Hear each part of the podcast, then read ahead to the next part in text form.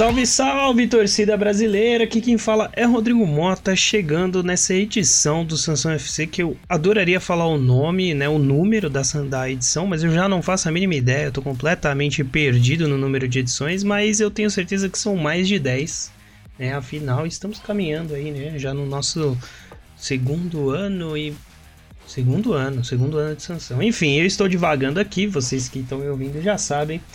E hoje, né, como não como sempre, afinal hoje o Pedrão para variar deu cano, né? Porque vocês sabem, né? O Santos entra naquela fase mais ou menos, o Santos so, o, o Pedrão some, mas eu não estou sozinho, como vocês bem sabem, porque eu não gosto de fazer podcasts de monólogo aqui.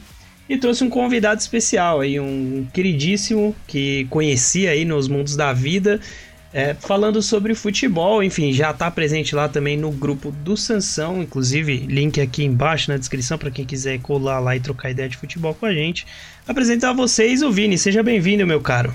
Salve, salve, Rodrigão. Satisfação, meu querido. É, cara, bora falar de futebol que é, que é a nossa paixão. Cara, é isso, assim, você quer que eu falo pra galera que você é corintiano ou não falo ou deixo quieto isso? Pode falar, pode falar. Eu sou corintiano, pessoal corintiano. O meu fanatismo é pelo futebol e meu amor e minha paixão é pelo Corinthians. É, aqui no Brasil, principalmente. Mas, assim como o tricolor do Rodrigão, como o Santos do Pedrão, meu Corinthians também não via melhor das fases e cada vez me faz acompanhar mais o futebol europeu e menos o futebol brasileiro.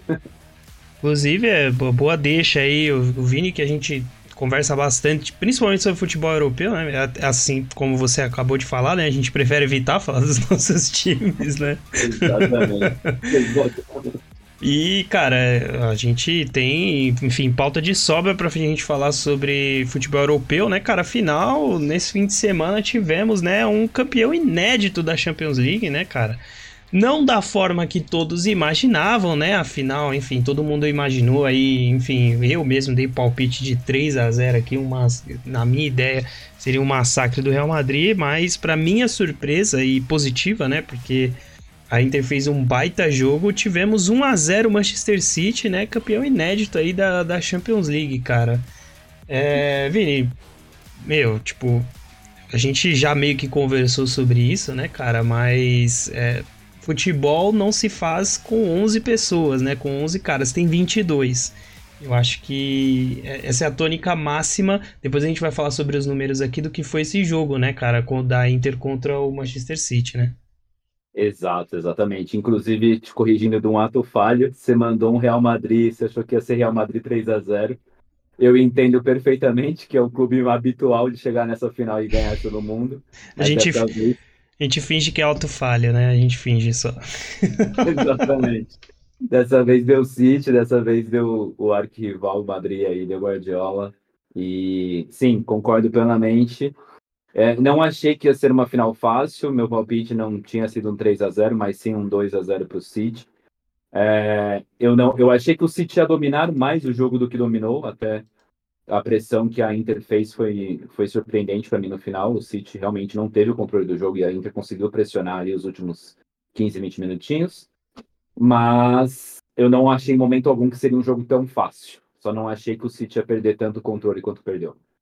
É, então, cara, é muito louco, né? Porque é, eu, eu falei dos números, né? A gente olha aqui um número de, de finalizações e de chute a gol maior, né, por parte da Inter do que em relação ao Manchester City, que não é um habitual, né? A gente pode falar isso no, nos jogos do City, né?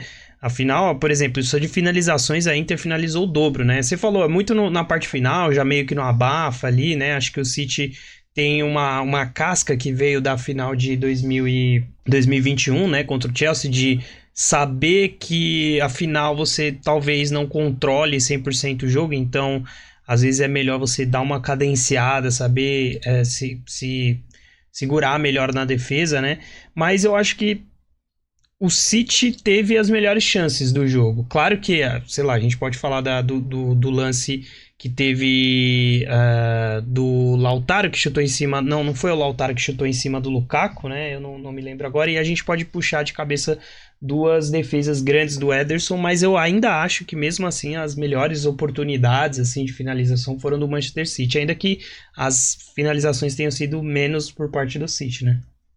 É, a, chances de gol mais claras, sim, foram as que a Inter teve foram, foram o cabeceio do Di Marco, que ele cabeceou ali em cima do, do Lukaku. Sim. E, e a, a defesa que o Ederson fez com o pé lá da, da cabeçada do Lukaku também.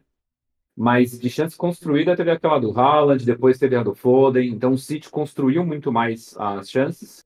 E a Inter foi mais na bola parada. O cruzamento para a cabeça do Marco, do Lukaku, enfim. As chances que a Inter criou foi mais de bola parada, mais no abafa, no desespero para o final do jogo. Eu acho que, cara, isso tem passado um pouco por uma mudança de mentalidade do Guardiola, assim mesmo.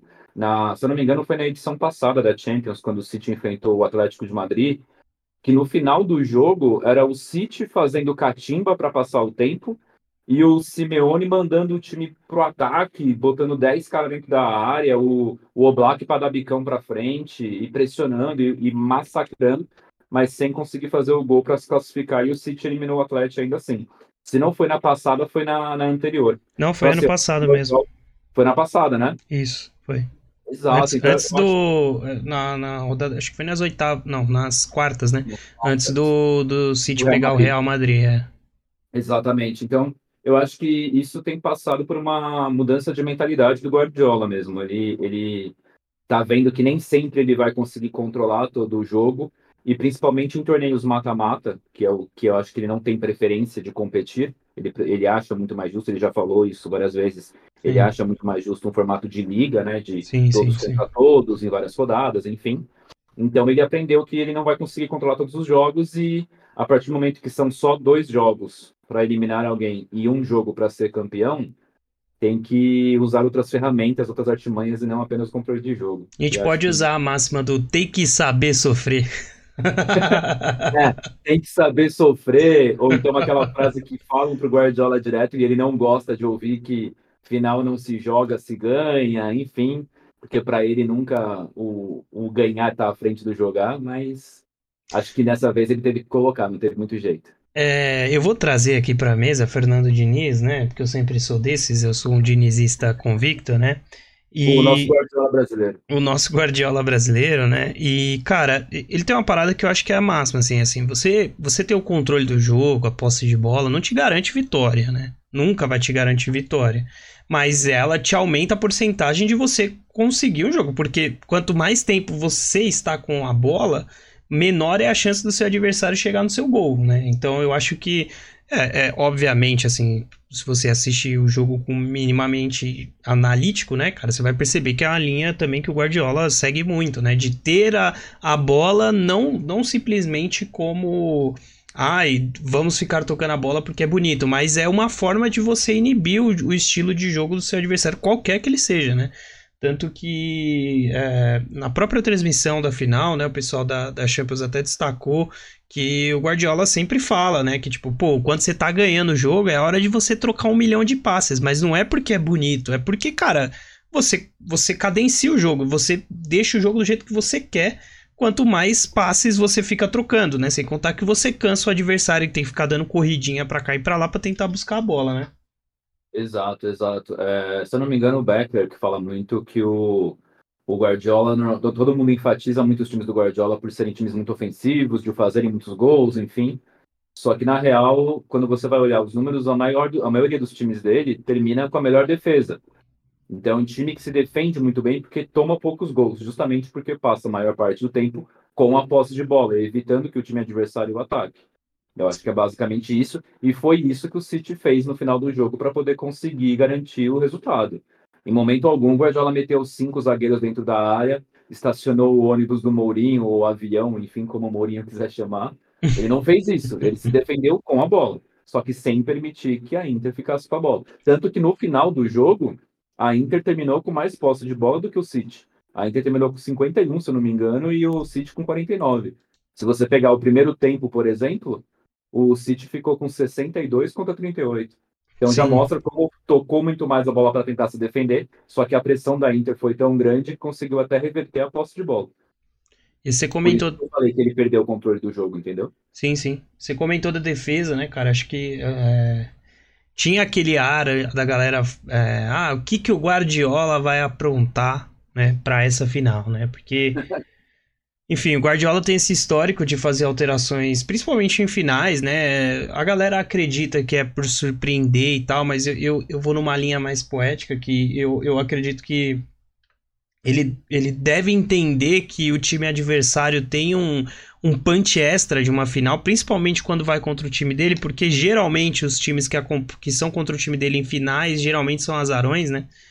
Sim. Qualquer que seja. Então eu acredito que ele sempre tenta anular né, o, que de melhor é, ele enxerga no, no, no, no, adversário, né? Independente do nível que seja esse adversário, né, cara? Porque a Inter, obviamente, não tem o nível de qualidade técnica e tática do, do City, né? E aí, falando isso sobre a defesa, né? Porque a, a, basicamente todo mundo acreditava que ele manteria o time que foi campeão da, da Premier e também campeão da, da FA, né? Que era com o Walker na lateral, mas não, não, não foi isso que aconteceu, né? O Guardiola colocou o Ake na lateral, né? Fez uma linha assim, é, é, leviano falar uma linha de três zagueiros, né? Mas ele mais ou menos fez dessa forma, né? Trazendo o Ake, porque o Ake subia bem. E assim, é bizarro a gente olhar que os quatro zagueiros do Guardiola são muito bons passando. Tipo assim, são, são zagueiros que, dependendo do outro clube, que se o cara vai para outro clube, ele tranquilamente pode ser um volante de boa saída de bola. É bizarro, cara. O time, do, o time dele consegue tocar passe independente de quem tá com a bola, né, cara? E aí enfim, a gente pode até ir subindo. Então, pô, é, tem a linha de zagueiras, e você pode falar do Stone, você vai subir no Rodri e tal, que são caras que, em tese, têm funções defensivas dentro do esquema tático dele, mas que tem primor técnico de passe e tudo mais, né? Exatamente, exatamente. Mas assim, é, Rodrigão, se você pegar até o time que ele escalou para final, concordo plenamente com o que você falou. Eu acho que ele escala os times muito mais para manter o seu padrão de jogo e ao mesmo tempo tentar evitar os ataques e a forma do adversário se sentir mais confortável dentro de campo. Mas nessa temporada o City começou muito mal, muito Sim. mal, não não conseguia encaixar um estilo de jogo, teve mais dificuldade para poder conseguir botar o Haaland no jogo, para conseguir se defender dos adversários. O próprio Stones, que terminou como, se não o melhor, um dos melhores jogadores do time, Sim. ele foi começar a exercer essa, essa função dentro do time da, da segunda metade da Premier League para o final, que foi quando o City emendou aquela sequência de 16, 17 jogos sem Sim. perder na Premier League, e, e ele conseguiu reverter o quadro do quão mal o time estava jogando, que foi aquela coletiva que ele deu, falando que o time estava sem vontade, Sim. não tinha mais tesão para jogar, enfim. Então, assim, o time, esse time que encaixou do City em um determinado momento da temporada, que é exatamente, é, é, exatamente nesse momento que você falou que quando, começa a série, né, cara? Ali é o momento Exato. que encaixa. Você vê que, Exato. assim, é, é, tem jogos que você vê que. Inclusive, o próprio jogo contra o Manchester United, na, no, no jogo de volta, né? É, que perde e tal. E, joga mal. Você vê que o City joga mal, né? E no começo de temporada tava muito mal também. Então, assim. É, quando dá esse clique, né, de, dele ter essa mudança, assim, de, desse desenho, né, para ir para o que a galera chama de WM ali e tal, né, é, o time encaixa, é bizarro, né, parece que é peça de quebra-cabeça, assim, o time dá, pum, aquela encaixada, o Stones cresce de produção absurdamente nesse sistema, né, porque Sim. aí ele divide as funções ali de volante meio campo com o Rodri, né, e que, o que tipo, é, era muito mais difícil para ele no 4-3-3 tradicional que, que o Guardiola estava usando antes, né? Porque aí ele ficar sozinho ali na, na volância talvez não seja o ideal, mas enfim, é, tudo isso para para dizer que de na, no, eu não sei dizer o jogo exato, né? Mas quando bate ali, o time encaixa perfeitamente, ele vai funcionando encaixado até o final da temporada. Exato, exato. E, e, e, o time que ele coloca em campo na final é o time que encaixou na temporada. Sim. O time que encaixou na temporada não foi com o Walker. Sim. O time que encaixou na temporada eram três zagueiros, zagueiros, que era o Akanji, só que o Akanji pela direita, uhum. o Rubem Dias centralizado e o Ake pela esquerda. Sim. Tanto que é, esse papel de jogar pela direita ou jogar pela esquerda, quem fazia na primeira metade da temporada era o Cancelo. Sim. Por isso que também todo, muita gente julgou o Guardiola de louco quando ele dispensou o Cancelo para ir para o Bayern de Munique na janela do meio da temporada. Sim. Ele vinha de ótimas temporadas e estava sendo titular do time na primeira parte. Então, o, o Walker já vinha perdendo posição para o Cancelo desde a temporada passada e começou essa temporada no banco pro Akanji, que foi o, o zagueiro defensivo pela direita. o Akanji, aí, inclusive, que o Guardiola foi buscar do nada, né, cara? Pagou sim. barato pra cacete no Akanji.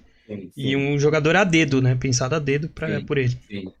Exato, exato. O, e, e assim, o Akanji, na real, muita gente ficou surpresa porque ele realmente veio de uma ou duas temporadas abaixo no, no Dortmund.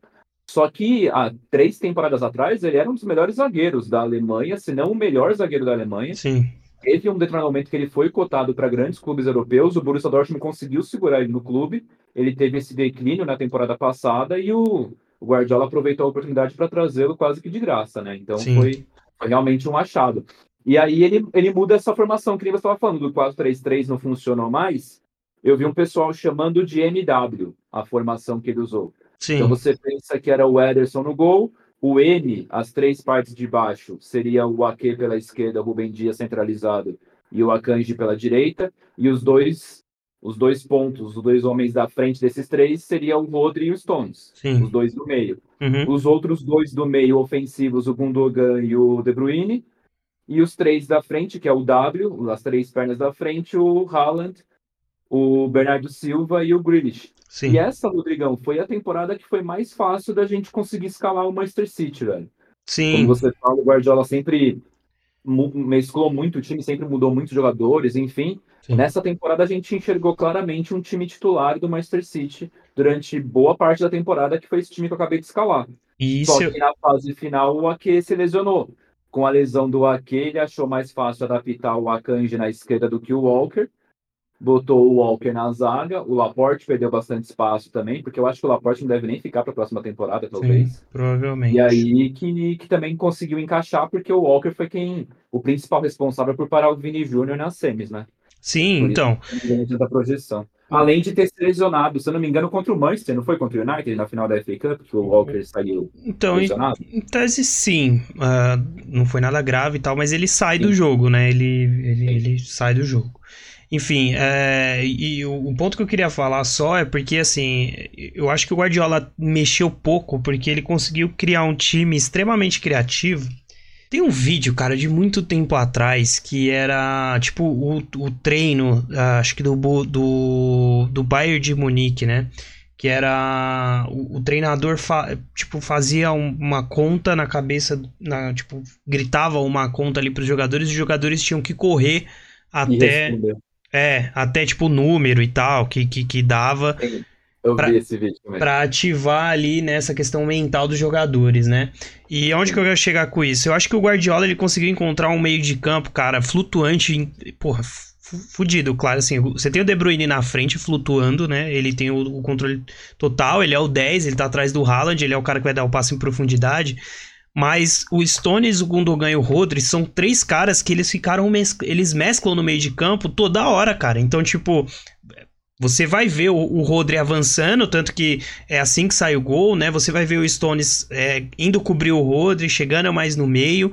E você, na verdade, é quase como se fosse um 3-3-4, né, cara? Porque você tem o meio de campo com o Godogan, Rodri Stones, o De Bruyne flutuando na frente, atrás do Haaland e os três atacantes subindo, né?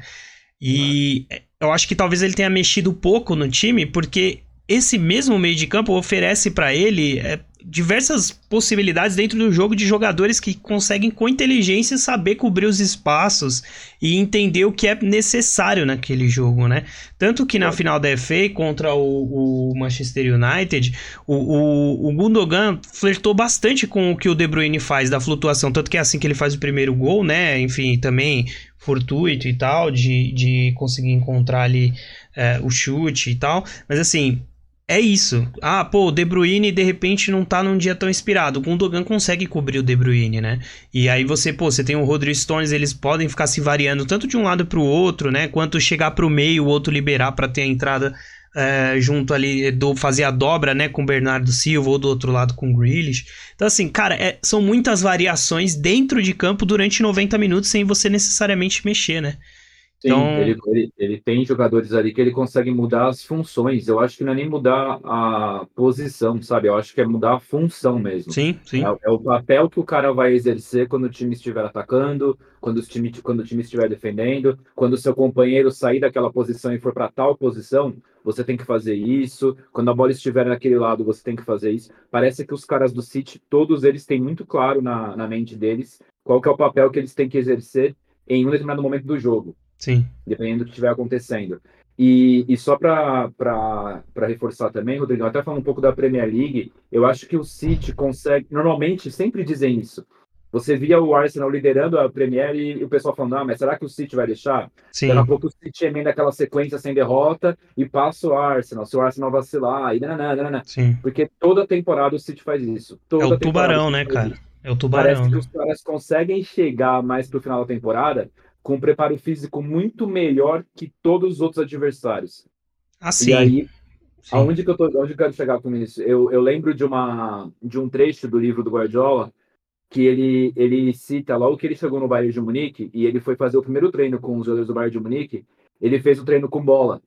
E aí quando acabou o treino, os caras viraram, ele dispensou os caras, os caras viraram para ele e falaram: "Pô, mas a gente pode correr em volta do campo?" Ele olhou para a cara deles e falou: "Mas para que vocês querem correr? Vocês já correram o treino inteiro?" Não, mas a gente não aqueceu, não deu volta, em, não correu em volta do campo nem antes e nem depois que acabou o treino. Normalmente a gente faz isso, a gente pode fazer isso. E aí o Guardiola falou, tá bom, vai, vai correr. E aí ele virou pro, pro Bedirestian, que é aquele, aquele gestor que está sempre com ele, desde a época do Barcelona, e falou para ele: eles vão entender em algum momento que o preparo físico deles não é essa corrida em volta do campo, é a intensidade que a gente coloca nos treinamentos. E aí então, tem. É Pode falar, desculpa. Pode falar, pode falar. Eu acho que é basicamente isso. É, é essa intensidade que o City tem do meio para o final da temporada que os outros times vão perdendo. E, e aí, fazendo alguns adendos, né? Tem a, a, a fala do, do, do, Fred Caldeira, né? Ele, ele que cobriu aí a final da Champions League, ele falando, né, da leitura, porque é, é, ele, ele, os jornalistas tiveram acesso a um, a um, treino inteiro, né? Do, do, tanto do, da Inter quanto do City, né? E ele falando da intensidade do treino do Guardiola, né? Então, assim, ele até faz o comparativo sobre como os jogadores é, do City estavam sempre, tipo, em, em alerta direto, né? E como quando rolou o treino da Inter de Milão, você sentia os jogadores mais leves, né? E tal. E aí. né? Sem pressão. Isso. e aí você vê, porque, por exemplo, quando você olha na parte final do jogo, apesar da pressão do, da, da Inter de Milão, você via que o time do City estava muito mais inteiro. Principalmente se você pensar que o Guardiola só fez duas mudanças, sendo que uma delas foi forçada, né? Que é a lesão do Sim. De Bruyne, que, enfim, mais uma vez saiu de uma final, né? E, enfim, só para pro, os adoradores aí de, do De Bruyne falarem que ele é pipoqueiro, né? Mesmo esquecendo cara, que ele decidiu a semi, né? final, né? Numa final ele quebra o rosto, é pipoqueiro. Na outra final ele sente a lesão na perna, é pipoqueiro. Ah, é difícil, né? É, cara. E assim. O cara do futebol do final de semana faz uma bolha no pé e já sai de campo. O outro não pode quebrar o rosto, não pode ter lesão na perna, que é pipoca. E aí, eu, e aí, igual eu falei, a galera esquece que o, o De Bruyne decidiu a semi, né, cara? Então, tipo assim. é, Cara, é que eu não tô com os números agora, mas o, o Formiga, o Becker, o Fred Caldeira, a semana inteira mostraram os números do De Bruyne, a quantidade de gols que ele já marcou em mata-matas da, da, da, Champions, pelo City, que é muito maior do que o número de gols que ele fez na, na fase de grupos, a quantidade de assistências que ele dá, enfim, já. E assim, já cara aí também para poder eu acho, essa teoria barata. Eu sou, eu sou daqueles assim, eu acho que beleza, os números agregam pra cacete e tal, mas eu acho que eu gosto muito mais de ver jogador inteligente em campo, tanto que eu já defendi aqui a tese que o De Bruyne é o próximo grande jogador que será um grande técnico da linha guardi guardiolista, porque o De Bruyne em campo é bizarro, cara. Ele é, ele é bizarramente inteligente em campo. É muito, é assim, você vê a cobertura de espaço, a leitura em pouquíssimo tempo que ele tem de jogo é uma coisa assim surreal. E, cara, é, às vezes é isso. Às vezes ele não precisa nem participar da jogada. O fato dele puxar marcador, ele conseguir liberar. O Bernardo Silva, essa temporada, pintou e bordou com o De Bruyne fazendo isso, né? Tanto que a temporada do Bernardo é fodida porque muito da leitura do De Bruyne de puxar marcação. Porque ele sabe que ele é um dos caras mais visados do time. Então ele puxa a marcação, o Bernardo ficava sozinho direto, né? E também a leitura de contra-ataque, né? Por exemplo, a, a, mudança de você ter o Haaland, que é muito mais incisivo em velocidade, e ele tem muito mais liberdade para fazer passe em profundidade, né? Que é, enfim, para mim a melhor qualidade dele. Exato, Rodrigão, exato. E, mano, para mim não é à toa. O, essa é a primeira temporada que o Guardiola tem tanto armador e tanto jogador com capacidade de pensar o jogo, de, de ter a inteligência para procurar o passe perfeito, o lançamento ideal. Você tem ali o Bernardo Silva, que é, é um ponta barra armador, o, o Jack Grealish desde o Aston Villa também era um ponta barra armador. O Bernardo Silva já era assim desde o Mônaco. O Mbappé era o velocista pelo lado esquerdo, o Bernardo Silva era o que pensava o jogo do lado direito.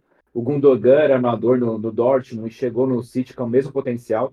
Então ele, ele abriu mão de pontas habilidosos como o Marrez da vida. Não estou falando que o Bernardo Silva não seja habilidoso, mas no mano a mano no drible, o Marrez tem mais potencial que ele, é melhor que ele, mais habilidoso que ele. Não, eu mas acho que eu me arrisco a dizer que quase em todas as características o Marrez é melhor do que o Bernardo. Eu, me, eu arrisco a mas, dizer.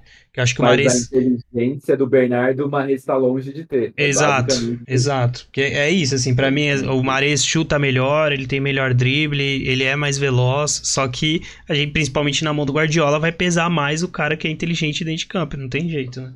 Exatamente, exatamente.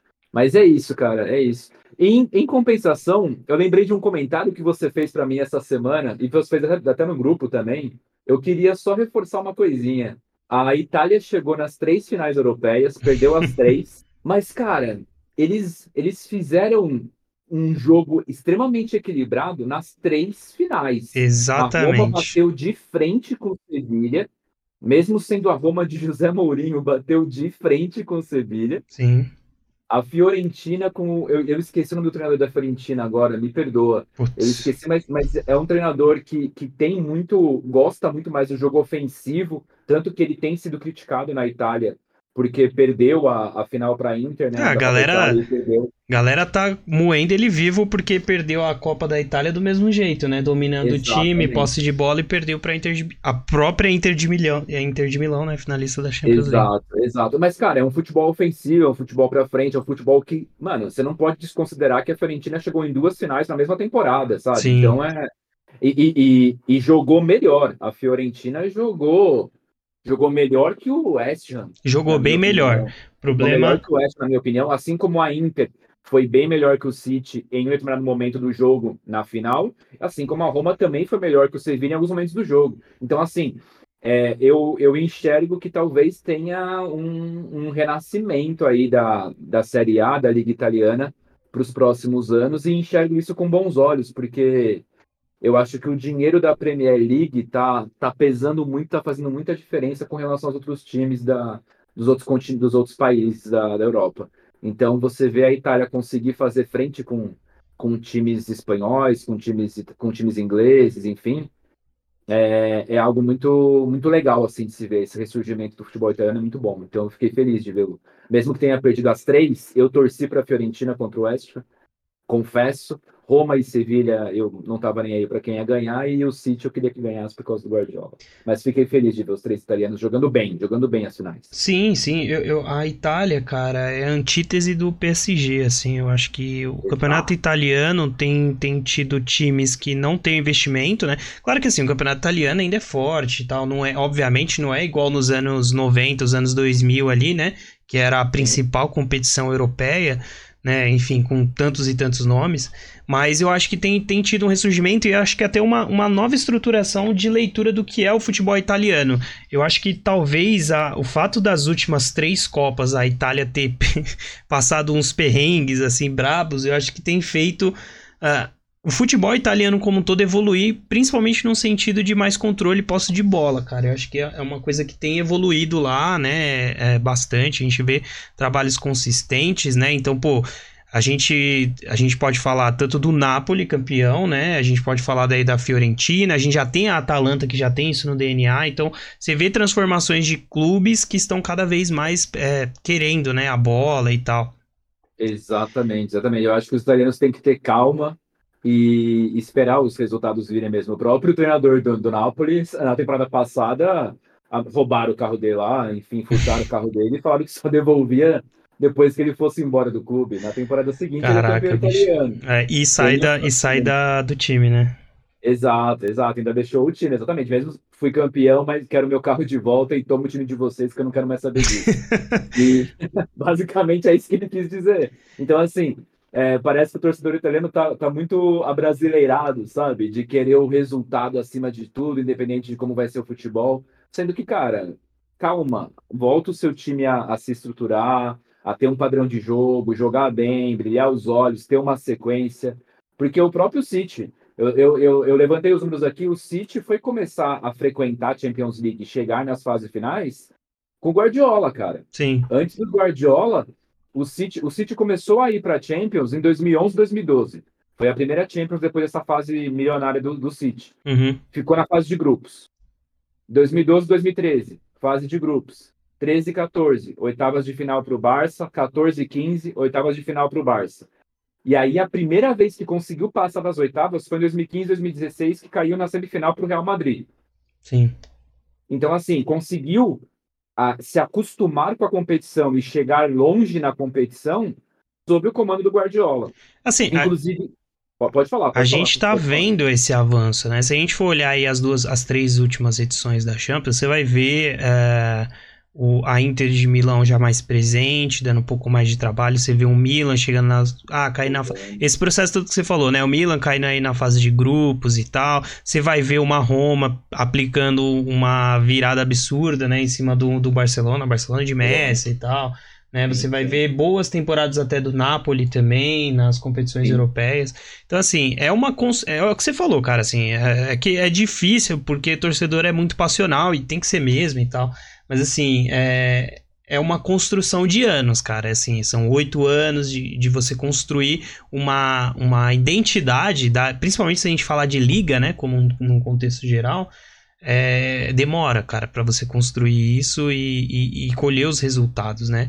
E eu acho que, eu acredito que aí nos próximos cinco anos a Itália deve voltar a ser eu, eu acredito, inclusive, que a Itália deve ter mais presença europeia do que a própria Espanha, assim, sabe? Em, em, termos de times decisivos, times competitivos e tal. Porque a Espanha a gente vai sempre ter o Barcelona e o Real Madrid como expoentes absurdos por conta de faturamento e tudo mais. Ainda, ainda que o Barcelona esteja em, em, em momento ruim financeiramente e tal né? E a gente tem o Atlético de Madrid, que também sempre vai ser competitivo, porque tem todo o contexto sim, é, simeonista, né? Envolvendo o, a questão. É.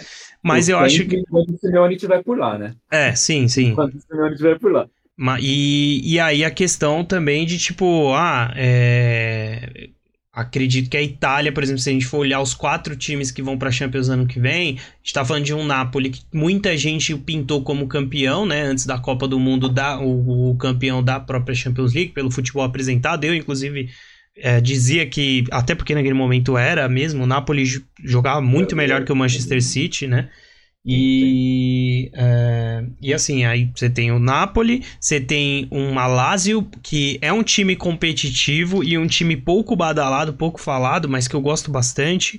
Tem um atacante de referência há muito tempo já no contexto europeu como um todo, de fazer muitos gols e tal. E a gente vai falar de uma Inter, recém-finalista de Champions League, e do Milan, que, tem, que fez uma boa Champions também, e que a tendência é melhorar também para os próximos anos, né? Principalmente porque manteve seu principal jogador e deve, a partir dele, construir um time melhor, né? Para a próxima temporada, com muita criatividade que a, a, a Itália tem tido para montar grandes times, né? Exatamente, eu acho que não dá para interromper o trabalho, é basicamente isso. Então é, é ter paciência e saber da do, das limitações que o seu time tem ou que o seu clube tem e como está se estruturando para isso. Então, o Milan voltou para a Champions, morreu na fase de grupos. Na, na Champions seguinte, já conseguiu superar as expectativas e chegar numa semifinal, quase bater final. Então, é, é, é, é não pode interromper o projeto, porque senão fica sendo aquela coisa que foi o acaso. Sim. A Roma eliminou o Barcelona e nunca mais voltou para lá, nunca mais conseguiu chegar tão longe na Champions League. Então, não dá para ser o acaso, tem que ser algo frequente, tem que ser algo que acontece toda a temporada, no máximo uma temporada sim, uma temporada não, basicamente isso. Como diria o treinador atual do meu time, tem que acreditar no projeto. Tem que acreditar no projeto. É e... basicamente isso, é basicamente. Só que um projeto atual, não me vem com um projeto. um projeto de 2005, 99, né? Exatamente. Vamos no projeto atual. E, e, assim, pô, também ninguém tá falando que não tem que trocar e tal. Cara, mas se for trocar, mantém uma linha ali, né? Tipo, eu gosto muito, por exemplo, se a gente for falar do Brighton ali, o Brighton recentemente tem mantido uma linha editorial, por assim dizer, né? De, de, de treinadores que seguem uma mesma lógica de jogo, né? Então, assim. É, exato, exato. Então, tipo, você não perde, né? Você soma é, de acordo com o que tá, o que vai sendo construído, né? Porque, por exemplo, se a gente for olhar pro, pro Chelsea, que, que apostou aí no Graham Potter, que tem o um estilo de jogo de, pre, de presença, posse de bola e tal, que eu sempre achei que o Chelsea não o time do Chelsea não era um time para o Potter conseguir fazer o que ele queria fazer, né? E aí você volta agora pro, po pro Pochettino, que é algo muito mais próximo do técnico que você mandou embora por muito pouco, que era... Ah, esqueci o nome dele, mano. O técnico do e? Bayern de Munique. Como que chama ele? O, o né? Tuchel, Tuchel.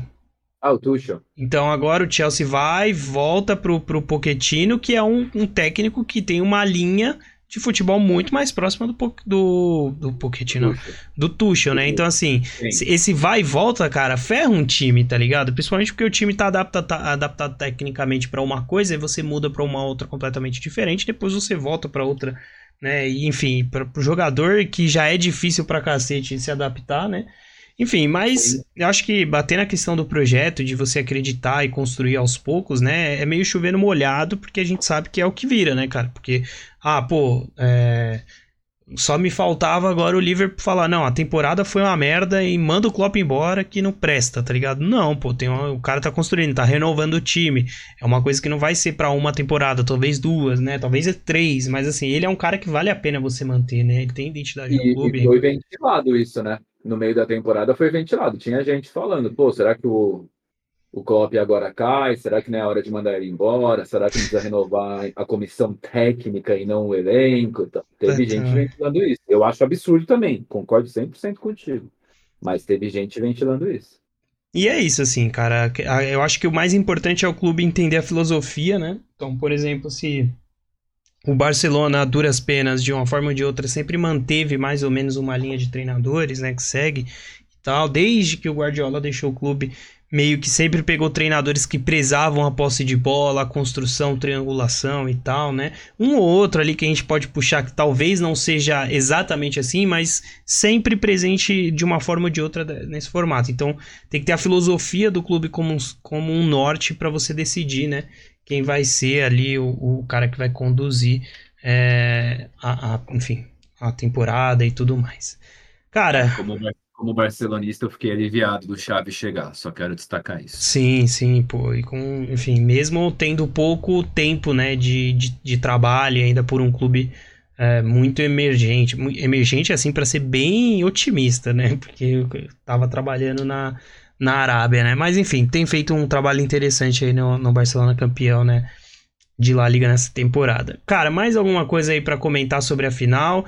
É, eu queria só Última coisa que a gente falou um pouco da Inter aqui, mas eu queria destacar o trio de meio de campo da, da Inter de Milão, que, que cara, conseguiu, assim, é, sufocar também o meio de campo do, do, do Manchester City, né, cara? Brozovic, Tcha, Tcha, Chalanoglu. E o Barella jogaram muito, cara, né? Assim, eu acho que não foram, não foram grandes partidas do, dos três grandes atacantes, né? Que eram a grande esperança da Inter de Milão, mas o meio de campo jogou demais, cara. Demais. E também destacar, pô, o Onaná, é, e eu queria falar aqui também que ah, cara, tem um, um camarada aí no, Instagram que tem dublado, né? Foi o mesmo cara que fez a, a dublagem lá da, de todo o rolê do Vini Júnior e tal, que ele faz a leitura labial, né? E, e dubla o que, que os caras estão falando. Uhum. Ele uhum. fez isso pro Naná, que quando o Naná tava falando ali com, com, uma, com o Lautaro, cara. O e assim. No final, no final é, depois acabou o jogo. Exato. E, cara, assim, eu sempre fui muito fã do Naná. Pô, desde a época do Ajax, eu achava ele um goleiraço, assim, goleiraço que tinha pouco, pouco reconhecimento. Ele ficou um tempo afastado também por acho que doping e tal. Mas acho um goleiraço, assim, e, pô, eu, eu sou fã de graça dele, né? É, então, eu queria destacar, né, essa linha de meio de campo que conseguiu parar ali, né, Gundogan, De Bruyne, cara, e assim, que não é pouca coisa, né, cara. É, e, e também o Onaná, enfim, com uma grande Champions. para mim, ele foi o melhor goleiro. É que vai ficar muito marcado o Ederson porque ele fez uma puta final, né? Mas o Onaná, para mim, foi o melhor, é, o melhor goleiro disparado dessa edição da Champions League, cara. É, eu, eu gostava bastante do Onaná no Ajax também. É que eu, eu ainda acho ele, eu acho ele muito parecido com o Mendy. Eu não tenho tanta confiança assim nele, o Mendy do Chelsea. Uhum, uhum. Eu acho que são dois goleiros que fazem defesas monstruosas e, e falham em alguns gols que, que eram bem defensáveis, assim. Então, Sim. são goleiros que não me passam muita segurança. Mas ótimos goleiros, principalmente o Ananá nesse momento, porque o Mendy também tá, tá embaixo. Sim, Mas, o Naná também é muito jovem, né, cara? Tem tempo de sobra aí pra. Tem, acho que ele é. deve ter uns 26, né? 25. 27, 26? 27 anos. 27. É. é isso. É, é jovem pra caramba ainda. E, e, tem que levar em consideração o tempo que ele ficou parado no Ajax também. Sim, né, sim. Pelo, Foram, pelo... acho que dois anos, cara, que ele pegou de gancho ali por conta do, do questão exato, do, do DOP. E, e para mim, o destaque na, na Inter, além do. O, o Tchalanoglu, eu achei que nem jogou tanto assim nessa, nessa final. E eu, eu não sei se eu acho isso também porque eu tenho uma certa bronca dele, porque se for falar da Itália, eu prefiro o Milan a Inter, então ele nos largou, nos deixou na mão lá no Milan, então eu já tenho a cara de birrinha, a, a velho, para com, ele, isso. com ele, mas, mas o Barella deitou, para mim é o, é o melhor jogador da temporada da Inter de Milão, não só da final, mas da temporada da Inter de Milão, ele joga muito esse cara. O, o Dumfries anulou o Grealish, o Grealish não conseguiu atacar uma bola no jogo, no jogo sim, inteiro. Sim. Não conseguiu atacar uma bola no jogo. Só pegava a bola, pensava na cabeça e voltava no meio pro Gundogan, pro Rodri, pro Stones, pro De Bruyne. É, eu, eu, assim, a linha de meio de campo como um todo, né? Porque a gente pode estender ao de Marco também, que conseguiu segurar bem o Bernardo e tal, apesar, né, da, do, do lance capital do jogo ter saído do pé do Bernardo mas é uma linha de meio de campo que conseguiu, cara, quase os 90. É que é isso, com o City você não pode vacilar, cara. Você dá uma vacilada, você se fudeu. Então, assim, a maior parte do jogo, né, tirando o gol e tal, é uma, uma linha que conseguiu segurar o meio de campo do Manchester City extremamente criativo, né, cara? Com certeza, com certeza. E aí você pode encher a boca para criticar o Lautaro, né? Que nós discutimos na Bagre. semana anterior à final, eu falando que eu, eu discordo que o Lautaro seja um, um. Bagre. Seja um bagre. Eu discordo que ele seja um bagre. Mas que no lance capital da final para Inter de Milão ele foi um cabeça de bagre, ele foi. Ah, pô, aquela bola ali, cara. Assim, tem muita gente falando que foi defesaça do Ederson, eu não achei. Achei que foi. o Lautaro meio que chutou em cima dele, assim, né? Mas tudo bem. Foi uma boa defesa, Agora... mas é que o lance é que não tinha que acontecer a defesa, não tinha nem que ter acontecido a finalização. Exato, exato. Não era para ele finalizar. Simples Ainda mais assim. a, a bola do jeito que foi, né, cara? Ali tinha que ser gol. E ali era, era o gol para matar o jogo, porque. Era o gol para matar o jogo. bola recuada, bola recuada. É, eu não lembro quem. Eu não sei se foi o. Eu não, acho que foi o Akanji, né? Que, que vacila. É. A bola sobra no pé dele, cara, e, e o, o Lukaku chega. Pô, ali, aquela bola não, não é, assim, se faz ali, cara, esquece, porque aí ia desmontar o time do City, que ia falar, porra, mano, a gente se fudeu por culpa nossa, tá ligado? Exato, exato, exatamente. Foi, foi o Akanji que vacilou ali. Eu não lembro exatamente quem deu o passe, que deu o passe acho que um pouco torto e tal. E ele achou que o Ederson estava mais perto dele, deixou a bola passar, Sim. e quando olhou, o Ederson estava lá embaixo do gol e sobrou nos pés do Lautaro. Mas enfim, é isso. É isso. Graças a Deus o Guardiola ganhou, que agora vamos poder parar de falar bosta do Guardiola, que só ganhou Champions com Barcelona de Messi, Xavi, Iniesta e blá blá blá blá. blá Antes da gente passar para mercado, né, cara, eu queria só falar aqui que o Barella, né, que você acabou de de, de elogiar aí, né, está sendo especulado no Newcastle, inclusive. É. é... Imagina Varela e Bruno Guimarães? Porra. Tá, e Joelinton. E, e Joe, grande Joelinton. Tá maluco, essa meiuca. Que Seria é isso, brabo, brabo, brabo, né? Que Enfim, é é, cara, acho que sobre a, Champions não tenho mais nada a dizer. É, grande partida, né? Para quem olha o futebol por números, talvez nem tanto, né? Mas para quem gosta e, entende ali os valores de todos os times envolvidos, né, sabe que foi uma, uma partidaça de todos os envolvidos. Parabéns ao Manchester City e ao Guardiola, que é o primeiro treinador a conseguir duas tríplices coroas na carreira e se torna né, o segundo maior vencedor uh, técnico, né? O segundo técnico mais vencedor, perdendo só para quem? Fala para mim aí, Sir, Sir, Sir Alex Ferguson. Esse aí, o Guardiola pode trabalhar muito na vida que ele não chega lá no homem. Ninguém pode mexer com o Sir Alex Ferguson. Tá de sacanagem com a minha cara, né? Eu tenho até o, livro, o livro do Sir aqui, tem até o livro do Sir também, mas não tem comparação, né? Não, são não os tem. Únicos dois que tem mais são os únicos dois que têm mais títulos do que anos de carreira. Mas o Guardiola tem uma média aí de dois títulos e meio por temporada. Não, e aí dá, assim, é, é que eu, eu, o correspondente Premier, né? Acho que até a Nathalie Gedra fala isso, né? Acredito que o Guardiola deve parar muito antes do, do, Sim, do, que, o, sim, do que o Alex Ferguson, né? Mas é, eu acredito que deve. A questão é quantos anos ele precisa para alcançar o Ferguson em títulos, É, entendeu? Sim, sim, sim. É sim.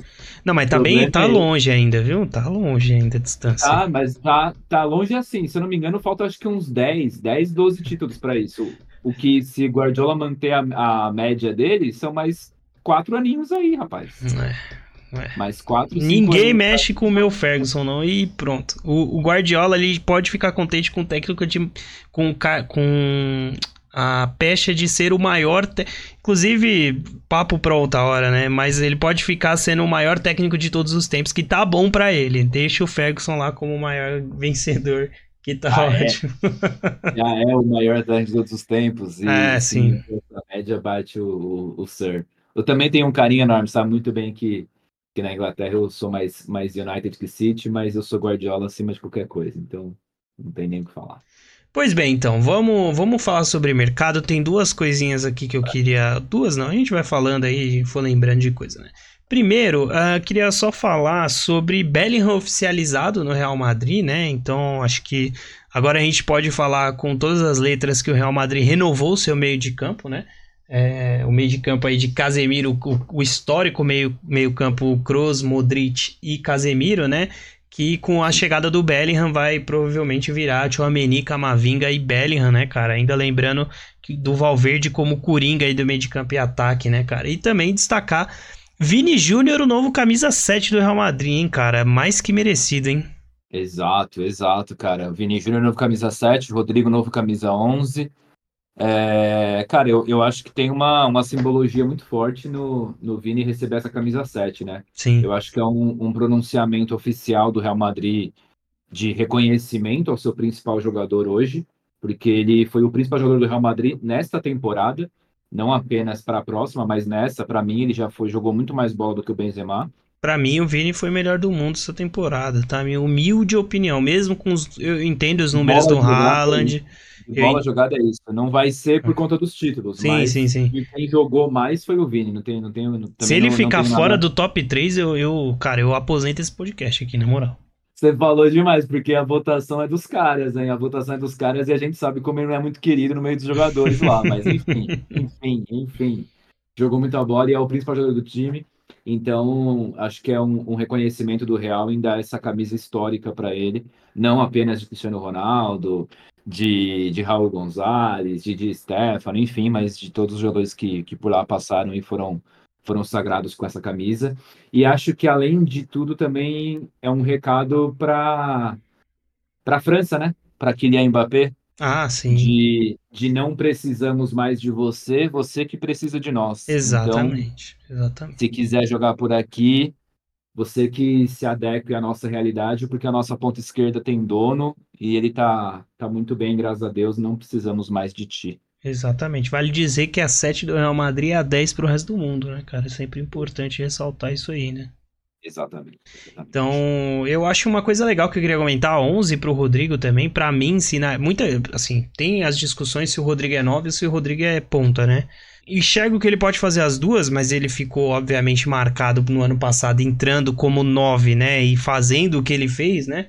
Mas eu acho que o Rodrigo rende muito mais fazendo esse facão mesmo, assim, e flertando como um segundo atacante, né? Ele sai da, ele tem qualidade pra ir pela ponta e vir, e vir para dentro, né? E para poder jogar como segundo atacante. E o fato dele pegar 11, né? Que também é, é uma Uhum. camisa histórica, afinal era a camisa do Di Maria, né? Então, enfim. É... eu acho que sinaliza que ele provavelmente deve ser esse ponta aí para jogar em função de um 9, né, cara? É, eu, eu, eu super concordo. Eu, para mim, eu nem discuto, eu nem acho que o Rodrigo possa ser 9, é, falso 9 no máximo, mas eu acho desperdício colocá-lo como falso 9. Para mim, ele tem que jogar ou pelas pontas, e aí tanto faz direita ou esquerda, porque ele consegue jogar nas duas. Mas eu acho que com o passar do tempo, a tendência dele é ele fazer o caminho que o Neymar fez, cara. Eu acho que conforme ele for perdendo velocidade, perdendo arranque, perdendo força, ele tem uma inteligência e uma visão de jogo muito similar a, a, a de Neymar, Bernardo Silva, Modric, De Bruyne, enfim, eu acho que ele consegue vir mais para o meio e começar a armar os times. Sim, ele tem leitura então, de é espaço, é... cara. Isso é diferente. Isso, assim, no futebol atual é diferenciado, cara. É coisa de jogador fora de série, assim. O jogador Exatamente. que consegue ter leitura de espaço. Até porque se a gente pegar os gols do ano passado dele, todos os gols que ele fez na, na reta final da Champions League era todo gol de leitura de espaço, cara.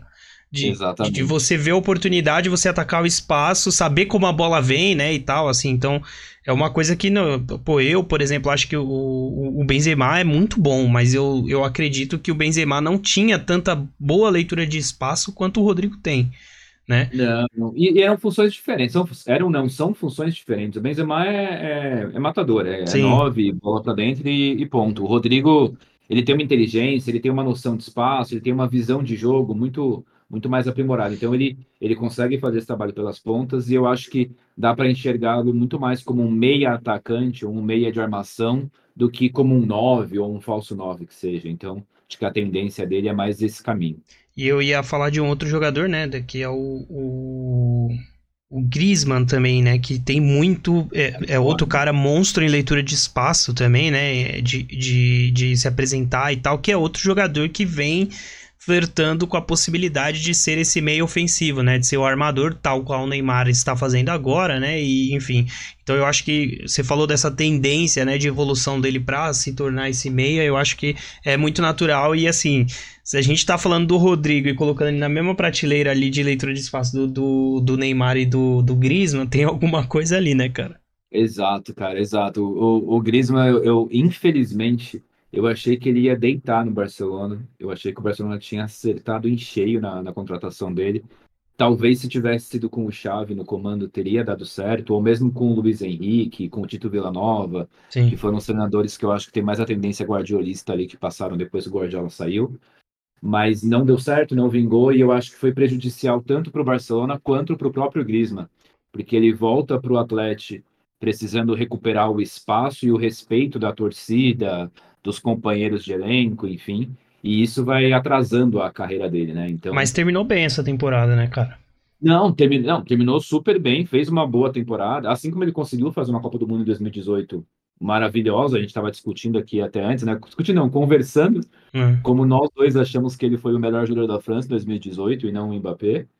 Mas, mas eu acho que teve, tem esse gap na carreira dele, sabe? De 2018 para 2022, por Sim. exemplo que foi é. esse período de Barcelona e reconquista de espaço no Atlético de Madrid. Então ele perdeu ali três, quatro anos da carreira que poderiam ter sido cruciais para ele ser melhor do mundo ou conseguir um papel de um destaque tão grande que que conseguiria ser o principal jogador de um outro clube sem ser o Atlético de Madrid. Ele pegou o pior momento no Barcelona, né, cara? Um momento ali sem planejamento, né? E se ele pegasse um time minimamente planejado, eu acredito também que daria mais certo. Mas, enfim, ele tá em casa de novo, né? E, e tá Sim. voltando a jogar bem, então acredito que a tendência é crescer de novo, né?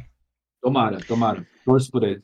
E pra gente encerrar o podcast hoje aqui, Vini, inclusive, muito obrigado aí, cara, pelo tempo. Não vou te amolar, já tá tarde pra caçamba.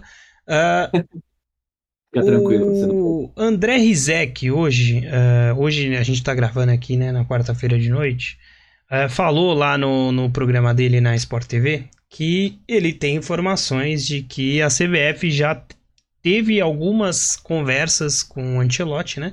É, se eu não me engano, ele fala em cinco conversas, né? Que o Ancelotti já sinalizou positivamente para assumir a seleção brasileira, porém ele não quer sair antes do final do seu contrato, né?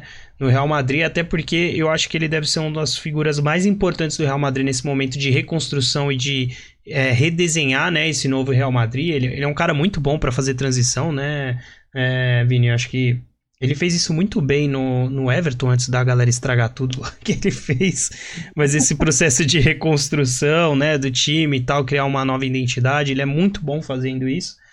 E ele não quer sair, né? E a CBF também já sinalizou que não vai pagar a multa, ainda que a CBF pudesse tranquilamente pagar a multa dele, né? Enfim. Mas o Rizek disse que a seleção se mostrou positiva a esperá-lo até o final da próxima temporada, né, até julho de 2024, e que esse esse período agora esse final de semana que a gente vai ter, né, os jogos aí da da seleção brasileira, inclusive na Espanha, né? Que o Edinaldo Pereira aí, o, o presidente da, da CBF, né? Ele vai falar né, com, com o Ancelotti e mais no sentido de discutir esse período de transição de agora, né, junho de 23 até julho de 24. Então a possibilidade de ter ou quem seria, né, esse nome é, como que eu posso dizer, é, improvisado não, não é a melhor palavra, né? Enfim, interino. Esse nome interino até a chegada do Ancelotti, né? E ele tem uma fala bem legal é, que assim a seleção entendeu que o Tite teve um ciclo completo que venceu tudo no ciclo, né? O Tite, pô, o Tite foi disparado, teve é, recorde de pontuação na na, nas eliminatórias, ganhou Copa América, ganhou tudo e tal, e que isso não foi suficiente para a Copa do Mundo. Então a leitura é de que precisa de um técnico de é, internacional, né, da, do, do mais alto nível para chegar bem na Copa do Mundo. E eu aqui já dando a minha humilde opinião, Vini, eu acho que tá certo, cara. Porque assim, você perdeu um ano de quatro de um cinco, foda-se, entendeu? Pô, você vai perder, sei lá, uma Copa América, que é no março do ano que vem, foda-se a Copa América também, né? Com todo respeito, claro, né? Mas a gente caguei pra porra da Copa América, né? Então, é, cara, vaga de Copa do Mundo, a próxima Copa já é aquela Copa maior, com mais seleções. Eu acho que da, da América do Sul só três seleções não vão se classificar. Então, assim, cara, a chance do Brasil não ir pra Copa do Mundo é assim, tipo, pífia. Então, cara, vai com calma. Ainda se o Ancelotti tiver três anos para construir a seleção, ainda dá para ele construir tranquilamente uma grande seleção pra Copa do Mundo. Pra mim, cara, tem que apostar todas as fichas sim nele. E, pô, se ele sinalizar e falar em 24 eu assumo, fala, beleza, então estamos fechados, já faz um. formaliza ali um contratinho e tal, define quem vai ser o interino. Se for, até deixa o Ramon, fala pro Ramon, mano, vai testando aí, que seja o que Deus quiser. E 24, cara, pum, pega a caneta e vai, até porque a CBF contratou lá o Mano Menezes, o cara ficou acho que exatamente um ano antes do, do, do, do Tite assumir, né? Então. Sim, sim. É, Rodrigão, eu, eu destaco aí acho que dois pontos só. O, o primeiro é que se for o Ramon, ou independente do treinador interino que vai que ficaria à frente até supostamente o Ancelotti assumir, eu acho que o fundamental é, é continuar fazendo os testes que o Ramon está fazendo. Então, convocar jogadores como Ayrton Lucas do Flamengo, manter a convocação do Ibanes da Roma, o Nino do Fluminense, ou mesmo o Robert Renan, que é para mim foi a maior besteira que o Corinthians fez ultimamente de, de negociá-lo, enfim. É, o André também do Fluminense, continuar com o Veiga, com o Rony. Eu não entendi muito a convocação do Malcolm nessa última, não acho que ele esteja fazendo nada demais no Zenit. Acho que poderia dar uma chance pro, pro, pro Arthur, do Palmeiras, ou até mesmo pro próprio Dudu, que também muita gente vem falando. Cara, tem um nome que eu acho que tem que ser, que é o Arthur Cabral, cara, da Fiorentina, que eu, eu acabei nem comentando sobre ele. Cabral é para centroavante, né? Não seria para esse atacante de ponta. Eu Mas... acho que o Cabral merece uma oportunidade, independente se seria no lugar do, do Rony ou do, do Pombo, uhum. mas ele merece uma oportunidade, poderia estar tá aí. Mas enfim, não, não. E, inclusive o Pombo hoje também soltou uma, né? Falando que a 9 é dele, que ele fez por merecer, que ninguém fez tantos gols com a camisa da seleção como ele nos últimos. Deu um meio que um pitizinho hoje também, que eu não entendi direito o, o que motivou esse pitizinho dele aí, mas não, eu acho que assim, Mas, ok, ele dá um. Assim, ok, né? Entre, a, entre milhões de aspas, assim, beleza. Ele fez, de fato, ele fez uma grande Copa do Mundo. É um cara que, sempre com a camisa da seleção, sempre entregou além do que é do que vai para dentro das quatro linhas, né? Ele sempre foi um cara que entregou raça e tal, mas assim, ninguém tem, filhão, ninguém tem. Ninguém tem cadeira Você não é Ronaldo Fenômeno para poder ter cadeira cativa. Porra, esquece. seleção brasileira ainda, irmão, esquece. Tem jogador a dar com pau aqui, cara. Tipo Mano, assim. Eu, eu, eu queria que todos os jogadores da seleção brasileira tivessem a identificação que ele tem. Sim. Sabe, você vê que ele tem uma paixão por jogar pela seleção brasileira, que ele realmente se envolve ali, enfim, eu queria que todos tivessem. E assim, ele não Mas precisa também... dar esse piti pra saber que a nova é dele, exatamente por Exato. tudo isso que a gente comentou aqui, cara, tipo, pô, a identificação, o quanto que ele se entrega com a camisa da seleção, ele vai muito numa linha igual a do... a do... do eu ia falar do Firmino, mano do Coutinho, né, cara, de ser o cara que entrega na seleção, né, às vezes mais do que tá entregando nos clubes. Então você não precisa pedir, irmão, calma. Exato, exato. Mas assim como eu queria que todos tivessem esse mesmo, essa mesma paixão e dedicação que ele tem, eu também queria que todos tivessem a habilidade do R9. E nenhuma das duas coisas vai ser possível. Então, de, de, querer, a gente está tá cansado. Vamos, vamos para a realidade. Então, eu acho que tem concorrentes à altura para o Pombo, sim. Não acho que ele tem que, ter essa cadeira, ele tem que ter essa cadeira cativa. Eu acho que o Pedro é um concorrente para ele, o Arthur Cabral é um concorrente para ele, o próprio Rony é um concorrente para ele hoje também. Então, eu acho que, que tem bons nomes aí para frente. Mas eu acho que o mais importante é continuar essa renovação, é continuar testando, principalmente em posições que a gente tem muita carência, como as laterais. Sim. Eu acho que é fundamental continuar esses testes. Se for o caso, para o Ancelotti assumir em 2024. O segundo ponto que eu ia destacar, o que me preocupa, é a expectativa que está sendo criada em cima do Ancelotti. Sim. Eu acho sim que o Ancelotti é um bom nome, acho que é um, um baita treinador, acho que pode dar muito certo, à frente da seleção brasileira, porque eu acho que justamente ele tem esse perfil de conseguir trabalhar em períodos curtos, Sim. com pouco tempo para treinamento. Acho que ele consegue ter um envolvimento no vestiário de, de incentivo e de tirar o melhor dos jogadores ali dentro. Acho que isso é fundamental para trabalho em seleções como um todo. Que isso talvez fosse até uma coisa que o Tite deixou a desejar um pouco no, nas duas Copas do Mundo que ele, que ele esteve à frente. Ele pode ter tido esse tipo de trabalho em outras competições, mas na Copa do Mundo ele deixou um pouco a desejar, você não via esse envolvimento tão forte. Sim. Mas o Ancelotti não é esse treinador todo também que os brasileiros estão achando.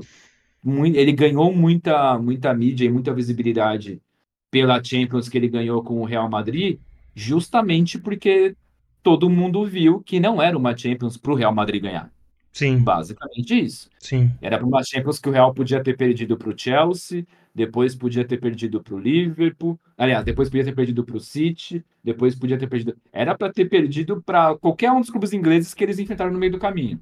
Mas e eu acho que a, a sensação geral é essa, assim. Eu acho que essa identificação e essa, principalmente o título do, do Real Madrid ano passado é muito simbólico porque eu acho que a gente vem de anos da seleção brasileira chegando na Copa do Mundo como grande favorita pelos jogadores e tal, pelo poder Jogar técnico. Melhor, e aí, tipo, não, não, não, não, não vai, entendeu? Chega algum momento, não engrena. Então, é, ele tem essa parada com o um elenco de conseguir dar esse a mais que é necessário às vezes, entendeu? Eu acho que os dois nomes perfeitos, gente, pelo amor de Deus, não estou colocando a mesma prateleira, a mesma qualidade e tudo mais. Mas eu acho que ele é um nome ideal exatamente por tudo isso que você falou. Ele é um cara que precisa de pouco tempo para desenvolver um time, ele é um cara que tem muito tato de elenco. É, se a gente tá falando de uma seleção que é pouco tempo para treinar e tal, enfim, eu acho que os dois técnicos ideais, e se o Ancelotti não topar, tem que ir atrás é o Dorival Júnior, porque eu acho que o Dorival tem trabalho de sobra, que ele chega, desenrola rápido o time, o time gosta muito dele e ele consegue fazer a construção, entendeu? Eu acho que, por exemplo, o Diniz não funcionaria tão bem, pelo menos não nesse momento. O Diniz precisa de tempo, o Diniz precisa de tato constante com o jogador. Eu acho que o Abel não tem o, o perfil, porque eu acho que o Abel é extremamente explosivo e.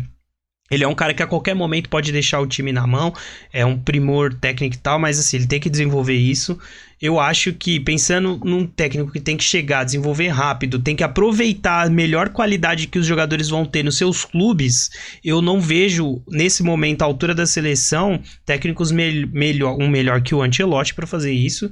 E dentro do Brasil, se a gente for pensar dentro do Brasil, o Dorival Júnior é perfeito, porque se a gente for olhar até esse, essa chegada nele recente no São Paulo com os bons resultados, é muito a partir disso. Ele olha o que que tinha do trabalho anterior que funcionava e que, e que ele consegue potencializar, ele potencializa de uma forma tática interessante e tal.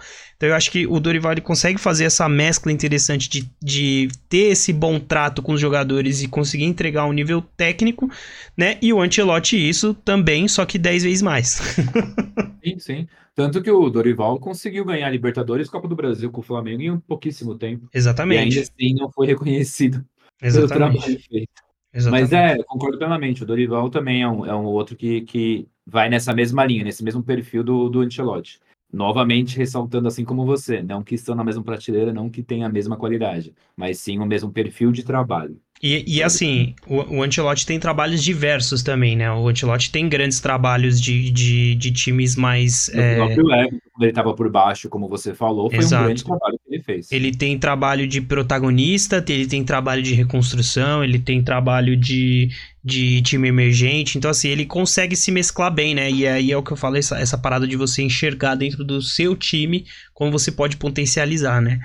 Enfim, é Dito isso, espero o Guardiola aí sair do City e contrato o Guardiola, foda-se. Só tem mais dois anos de contrato, hein? Já vou dizer aqui. Boa, seria um sonho realizado. Seria, seria. Um sonho realizado. mas infelizmente eu já falei aqui nesse podcast, inclusive, que isso não vai acontecer. O Guardiola vai comandar a seleção espanhola em algum momento. Vai ser bem triste, mas vai ser realidade. Bora para a tabela do Brasileirão? Não, não vamos para a tabela do Brasileirão porque já estouramos o tempo aqui, tá ótimo porque eu queria falar muito mais disso. A tabela do Brasileirão era só se desse tempo. Fica para semana que vem, afinal a gente não tem pauta para semana que vem, né? Porque tá em data FIFA e tipo, porra, seleção quando eu vejo lá, ah, testou os laterais, Danilo e Alex Telles, já me dá um desespero, né? Mas enfim, faz parte. É. É isso. Vini, cara, de novo, muito obrigado pelo papo. Foi, pô, foda em falar sobre futebol europeu, tática. É, esteja bem-vindo para comparecer novamente sempre que quiser, né? E já é mais uma figurinha carimbada aí, cara, do, do Sansão Podcast. Muito obrigado, cara, e até a próxima. Hein? Eu que agradeço, Rodrigão, que agradeço. Peço desculpas pela, pela, por falar tanto, mas Sabe Imagina. Bem, no, no, dia a dia a gente se empolga. Aqui é para falar a mesmo. Gente até um pouquinho, né? Aqui é para falar mesmo. um pouquinho. Mas, cara, foi uma, uma satisfação enorme, foi um prazer enorme. É, se Deus quiser e vocês chamarem, voltarei mais vezes sempre que, que puder. Beleza, fechado. E é isso, ó. Pra você que tá ouvindo, volta a dizer, link aqui embaixo do grupo do WhatsApp. Cara, quem quiser conversar sobre futebol com a gente lá. Uh, todas as redes sociais estão aqui. As do Vini eu vou colocar aqui se ele deixar também. Tá quem tá no Spotify aí, interaçãozinha. É, eu já descobri onde tá a interação. Quando você clica no episódio, você desce um pouquinho, tem lá tipo enquete, né? Ou enfim, responder a pergunta, que é o que tem disponível.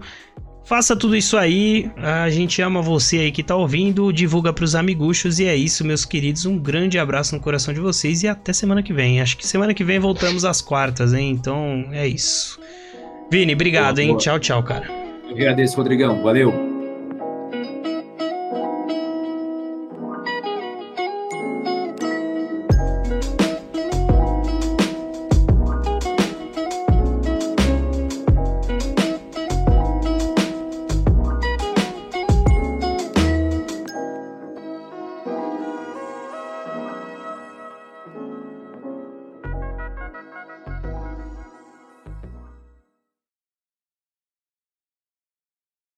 Vou puxando você para discussão e a gente vai alinhando. Começar e tal, me apresento, puxo você. Você quer que eu te apresente como?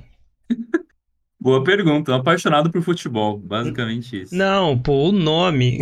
Você quer que eu te chame de Vini, de Vinícius, de Van Damme? Não sei, cara. Van Damme, Van Damme.